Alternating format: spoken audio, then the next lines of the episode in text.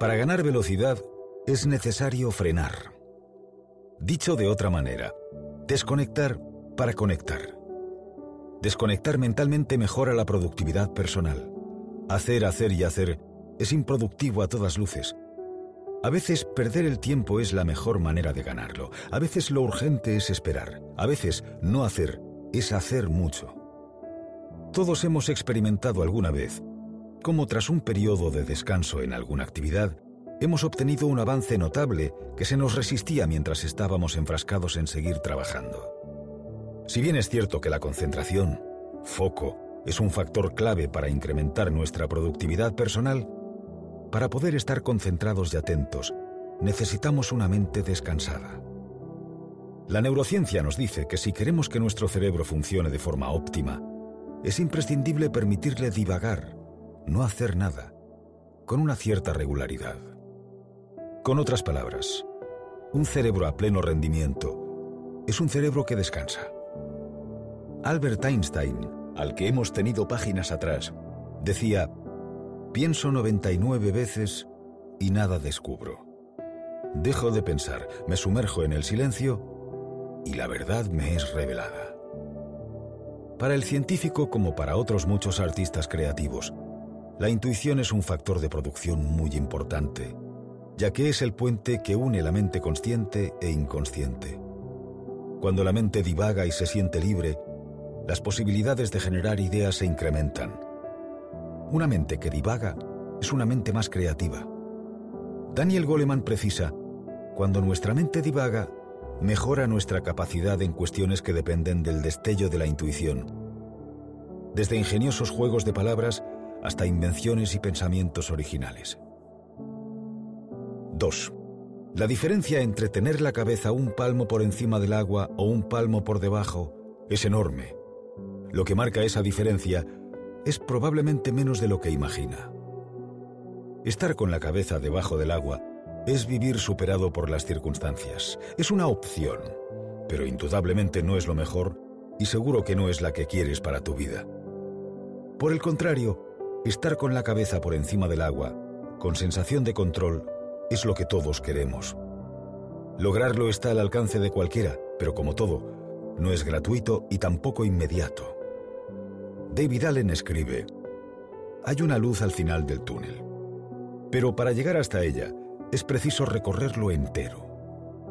Se trata de saber lo que hay que hacer y hacerlo de manera consistente a lo largo del tiempo.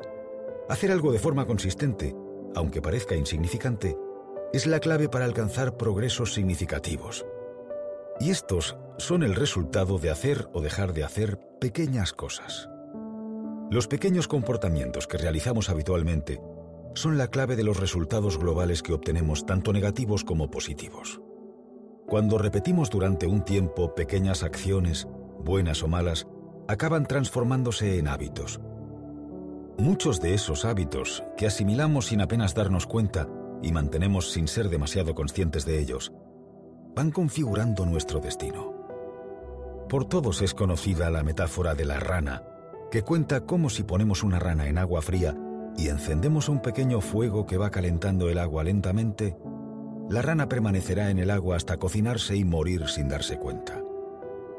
Así funcionan los hábitos que hemos formado a base de pequeñas rutinas.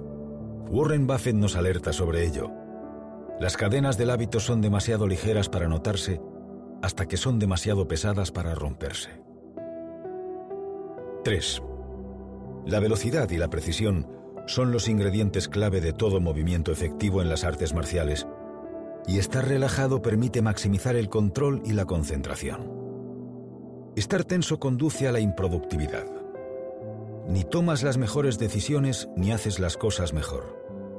Lo ideal es estar relajado. Descubre qué es lo que te produce estrés y resuélvelo ahora si quieres ser realmente efectivo. Cuando estás relajado puedes pensar con claridad, algo esencial para tomar buenas decisiones, y además permite estar concentrado en lo que estamos haciendo para actuar con eficacia. Si uno está tenso, es difícil que ambas cosas se produzcan. Para una mente que está quieta, decía Lao Tzu, el universo entero se rinde. Estar concentrados y atentos a lo que estamos haciendo es clave para ser personas productivas, además de la mejor manera de evitar errores. Y uno de los grandes enemigos a la hora de concentrarnos es tener una mente cansada. Saturar la mente obligándola a recordar todo es un hábito totalmente improductivo. Para conseguir una mente relajada, necesitamos un sistema de gestión completo, total y fiable, en el que podamos registrar y encontrar todos nuestros compromisos con facilidad. Eso es lo que permite, por ejemplo, el sistema GTD. Si liberas tu mente de la agotadora tarea de tratar de recordarlo todo, cosa que casi nadie hace, te recompensará con una mente relajada que te permitirá estar enfocado y a pleno rendimiento cuando lo necesites. 4. El objetivo principal de obtener el control es ser capaz de evitar distracciones y tener las cosas claras es un fin magnífico en sí mismo. La falta de dirección, no la falta de tiempo, es el problema. Todos tenemos 24 horas, nos advierte Zig Ziglar. Una de las cosas más importantes para lograr el éxito es tener claridad mental, porque la claridad mental lleva a conducir todas las energías hacia lo importante sin despistarte. La claridad precede al éxito. Tener claridad sobre qué es importante, el resultado que queremos obtener, ayuda a identificar y favorecer aquellos pequeños detalles que nos benefician y a neutralizar aquellos otros que nos perjudican. El problema de la mayoría de la gente es que no tiene las cosas claras y ello conlleva, como es evidente, consecuencias graves.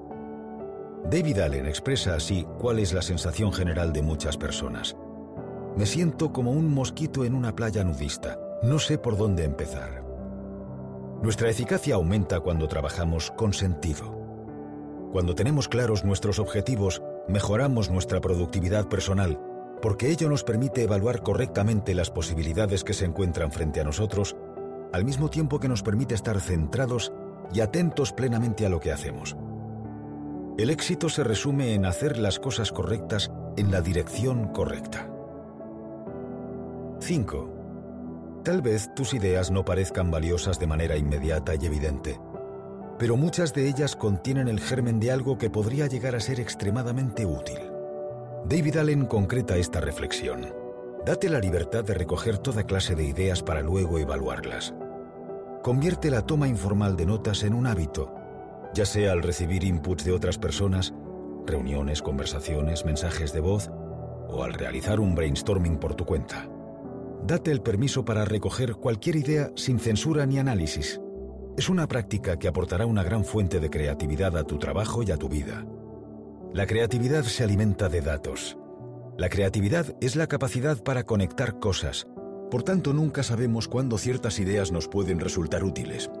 Y para que las ideas no desaparezcan con la misma facilidad con la que aparecieron, es necesario capturarlas. Capturar es el primero de los cinco pasos del método GTD. Capturar, procesar, organizar, evaluar, hacer. Que no es otra cosa que recolectar todo aquello que llama tu atención sin aplicar ningún filtro o juicio de valor sobre ello. La clave es que sea sencillo para ti. Lleva contigo una libreta y un lápiz, o una aplicación en tu teléfono móvil, o una grabadora, o lo que te parezca. Lo importante es que te resulte fácil capturar en cualquier momento, de tal manera que generes ese hábito. Capturando, no solo favorecemos una mayor creatividad, sino que al mismo tiempo nos permite sacar cosas de nuestra mente y tener una mente como el agua, más atenta, concentrada y libre de estrés. El hábito de capturar te puede llevar muy lejos en la vida. 6. La microgestión puede ser una trampa seductora en la búsqueda de la productividad. Los objetivos pequeños están muy bien, mientras haya un objetivo. David Allen precisa al respecto si trato de poner orden en todo lo que hay incompleto en mi mundo, porque en realidad lo que quiero es desentenderme de mi vida, el estrés nunca se irá realmente. Y añade, tener que achicar el agua de un bote de remos que hace agua desvía la energía que debería utilizarse para remar. Las cosas menos importantes nunca deberían estar a merced de las más importantes. Los proyectos, como hemos dicho, se completan cuando hacemos las cosas correctas en la dirección correcta. Por tanto, un sistema de productividad será bueno en la medida que facilite que los proyectos avancen y se hagan. El exceso de control y de organización dificulta la consecución de los proyectos, porque la organización se convierte en un fin en sí misma. El orden en exceso nos hace perder eficacia a la hora de conseguir nuestros resultados. Los proyectos avanzan como resultado de capturar ideas, pensar sobre ellas y realizar acciones. Limitarte solo a organizar, aunque lo hagas de forma impecable, no hará que tu proyecto avance. Para completar tus proyectos, organiza de forma ágil y con sentido, y sobre todo, revisa lo organizado con la frecuencia necesaria. Así podrás tomar decisiones, actuar sobre ellas y lograr resultados. 7. Existen demasiadas distracciones cada día y en cada momento, como para centrarse adecuadamente en los niveles superiores. Herbert Simon, Premio Nobel de Economía 1978, decía, el bombardeo de información actual consume la atención de sus receptores. De ahí que el exceso de información vaya necesariamente acompañado de una pobreza de atención. Cualquier cosa que provoca una reacción inapropiada en nosotros puede dominarnos y a menudo lo hace. Hoy en día existen demasiados saboteadores de la atención. Por tanto, no nos queda otra que asumir la responsabilidad de controlar nuestros impulsos para mejor obrar. Nuestra verdadera libertad consiste en elegir el papel de víctima o de protagonista. El éxito es una cuestión de concentración y de saber mantenerla en el tiempo. En un océano de distracciones, apuntilla Goleman, quien sabe estar atento triunfa. Como la atención facilita desactivar las distracciones, la cuestión es inhibir todos aquellos circuitos que suponen un peligro para la atención. El reto es resistirse a toda esa sobrecarga de correos, tweets, WhatsApps y llamadas que nos llegan y que son tan tentadores de procesar. Y la mejor manera de hacerlo es apagar todo tipo de alertas y notificaciones, evitando que nos interrumpan. Las interrupciones, apunta Allen, pueden duplicar el trabajo que se requiere para llevar a cabo todo el proceso. 8. No tenemos tiempo de hacer nuestro trabajo por culpa de todo el trabajo que tenemos que hacer. El verdadero desafío del trabajador del conocimiento no está en hacerlo todo, sino en decidir correctamente qué hacer y qué dejar sin hacer, porque no hay tiempo para hacer todo. Por eso, la tarea más importante en el trabajo del conocimiento, como apuntó Drucker, consiste en definir el trabajo. Allen explica, lo que haga con su tiempo, lo que haga con la información y lo que haga con su cuerpo y la forma como enfoque sus prioridades son las verdaderas opciones con que cuenta y a las que tiene que asignar sus recursos limitados. Y añade, solo te puedes sentir bien con lo que haces cuando sabes exactamente qué es lo que no haces. Los principales retos a la hora de definir nuestro trabajo son Primero, pensar en lo que estamos haciendo y segundo, hacer algo al respecto de lo que pensamos.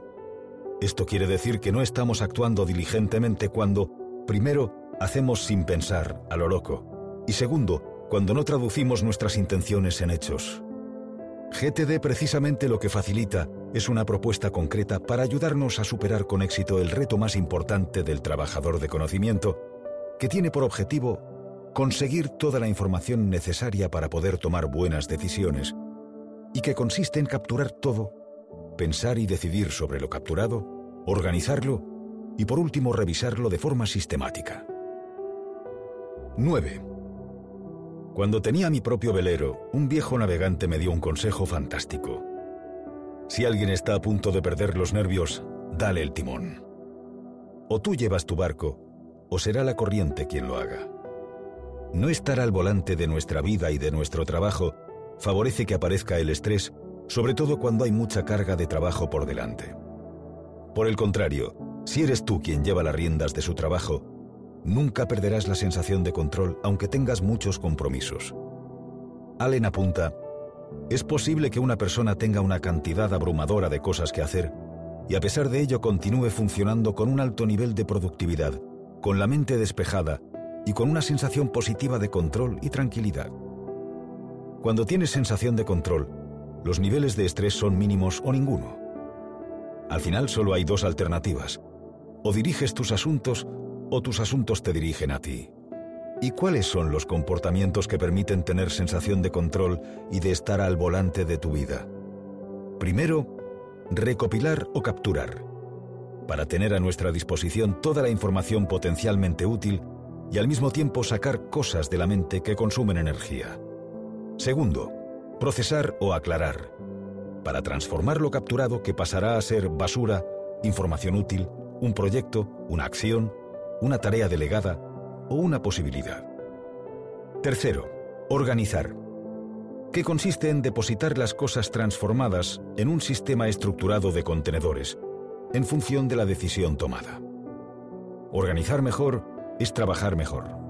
Cuarto, evaluar o reflexionar, que no es otra cosa que revisar para decidir qué hacer, mantener la fiabilidad del sistema o para ganar perspectiva. Quinto, hacer, para que las cosas avancen y los proyectos se terminen. La productividad se demuestra en los resultados que alcanzas, y si no haces cosas, no hay resultados. Estos cinco comportamientos convertidos en hábitos nos transforman en personas poderosas y con la sensación de control. Y cuantos más calderos tengas puestos al fuego, más importante es su asimilación, porque perder el equilibrio es más sencillo. 10. A menudo la gente no traduce los proyectos a próximos pasos, y la percepción de falta de tiempo para realizar el proyecto impide cualquier tipo de movimiento. David Allen añade, muchos proyectos cruciales están ahora mismo parados, a pesar de que hay próximas acciones relacionadas con ellos que podrían efectuarse en menos de dos minutos una vez identificadas. La estrategia para llevar a cabo cualquier proyecto es tener claridad sobre el resultado deseado, qué quiero conseguir y realizar las acciones adecuadas, concretas y suficientes a lo largo del tiempo. Por muy ambicioso que sea un proyecto, toda gran marcha comienza siempre por un primer paso. Da igual la magnitud del proyecto, si das el primer paso y luego el siguiente y después otro más, lo acabas consiguiendo. Una vez que te has comprometido a llevar a cabo un proyecto, empieza por identificar la siguiente acción y ejecútala. Transforma tus intenciones en acciones concretas y revisa el proyecto con regularidad para identificar en cada momento las siguientes acciones. La siguiente historia lo refleja bien. En cierta ocasión, el mariscal francés Lyoté pidió a uno de sus jardineros que plantara un árbol. El jardinero objetó que el árbol tardaría en crecer y no alcanzaría la madurez hasta dentro de 100 años. El mariscal respondió, en ese caso no hay tiempo que perder, plántalo esta misma tarde. Como nos dice Allen, el hábito de definir la acción siguiente de un proyecto, independientemente de la situación, es fundamental para mantener el control y la tranquilidad. Os pido un favor. Que me sigáis en mi canal de YouTube Mente-Presocrática. Para seguir en el camino del desarrollo personal